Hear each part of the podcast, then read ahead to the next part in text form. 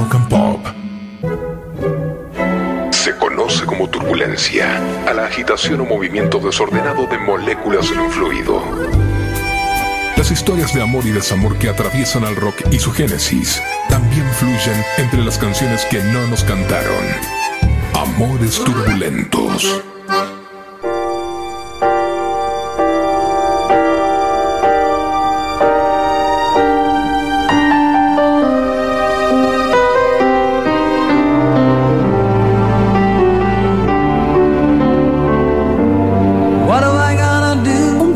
De marzo de 1947 llegaba a un mundo por demás hostil un tal Reginald Kenneth Dwight, Reggie para su familia, pero conocido por todos nosotros como Elton John. Tranquilos, hoy no vamos a jetonear con Sir Elton, caballero de la Orden del Imperio Británico, amigo íntimo de la difunta princes- princesa Diana, el de la carrera activa de 50 años, 30 álbumes de estudio y más de 300 millones de copias vendidas alrededor del mundo. Claro que no, porque ese, Rocketman, puede ser considerado tranquilamente como una de las personas más exitosas en la historia de la música.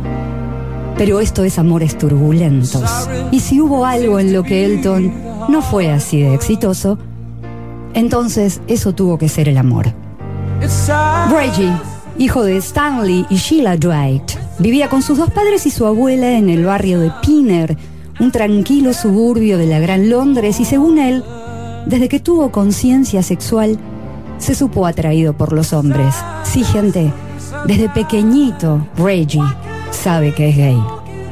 El tema es que así como se dio cuenta de una, inmediatamente se dio cuenta de otra. Rápido sufría su primera piña el corazón porque Stanley, teniente de la Royal Air Force, aparentemente vislumbró la inclinación sexual de su hijo y le bajó la cortina al amor. Ausente y sin emociones, así fue papi durante toda su infancia y lo que quedó de su vida. De todos modos, nada impediría que Reginald crezca siendo un prodigio musical. Con 15 años, Reggie era pianista residente de un bar de blues y aunque no prosperó ese lugar, le dio algo desde siempre que lo tuvo en jaque, su identidad.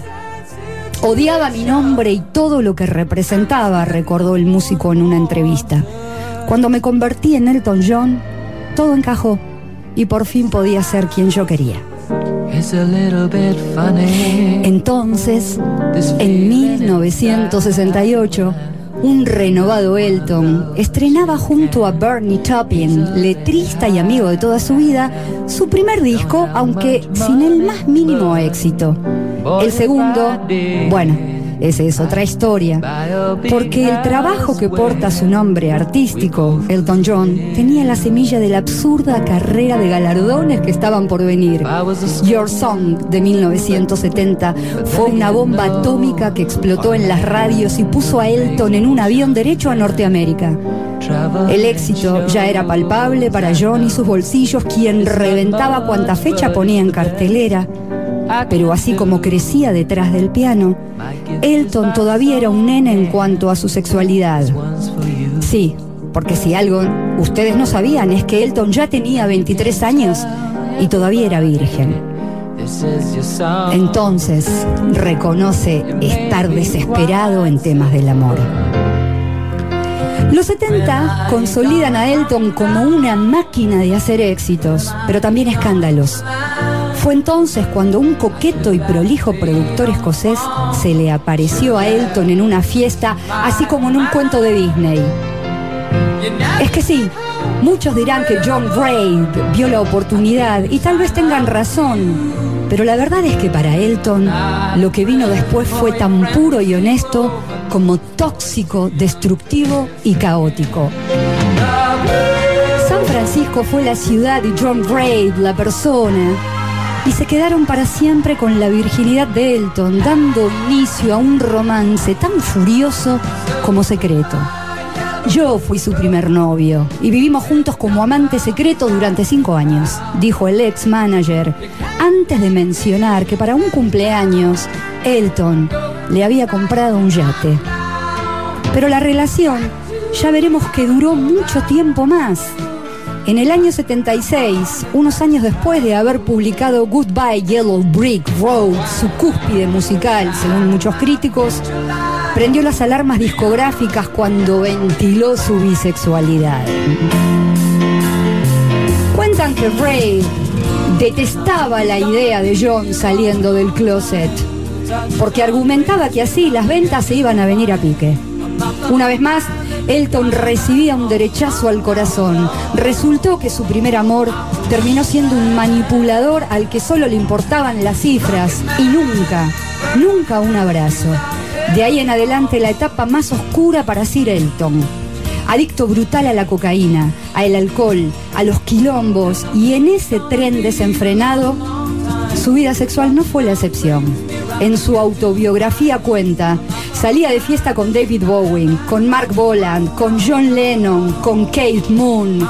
Junto con los primeros dos eran habituales de los boliches gay donde recuerdan, se revolcaban en montañas de cocaína.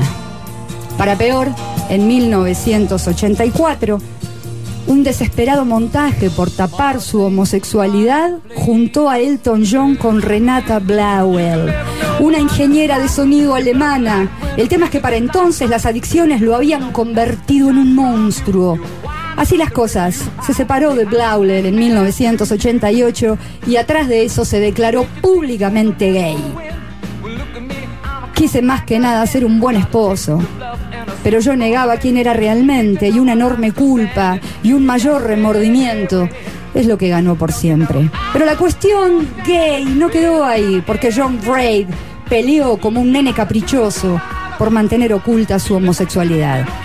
Para 1998, una auditoría encontró un agujero de 22 millones de euros en la cuenta del músico. Y Elton, que se sentía más traicionado que el rey león por su propio hermano, le puso fin, fin determinante. Y Elton lo saca definitivamente de su vida. De ahí en adelante, Elton John resurgió.